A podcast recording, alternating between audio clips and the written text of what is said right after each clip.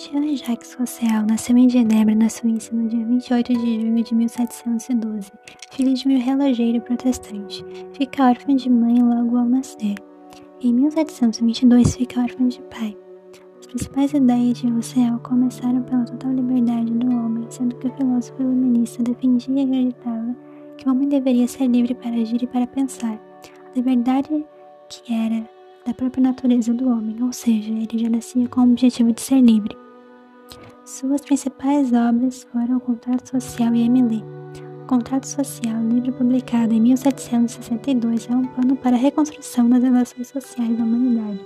Para Rousseau, a única esperança de garantir os direitos de cada um está na organização de uma sociedade civil com direitos iguais para todos. Isso poderia ser realizado por um meio de contrato social, estabelecido entre vários membros de um grupo. Por esse acordo, cada indivíduo concordaria em se submeter à vontade da maioria, nascer um Estado. Em Emile, o mesmo plano de reconstrução é uma espécie de romance pedagógico. O céu figura um herói como uma criança completamente isolada do meio da civilização, sem nenhuma influência dela. Esse professor não tenta ensinar a virtude alguma, mas trata-se de preservar a pureza e o instinto contra possíveis insinuações do vício.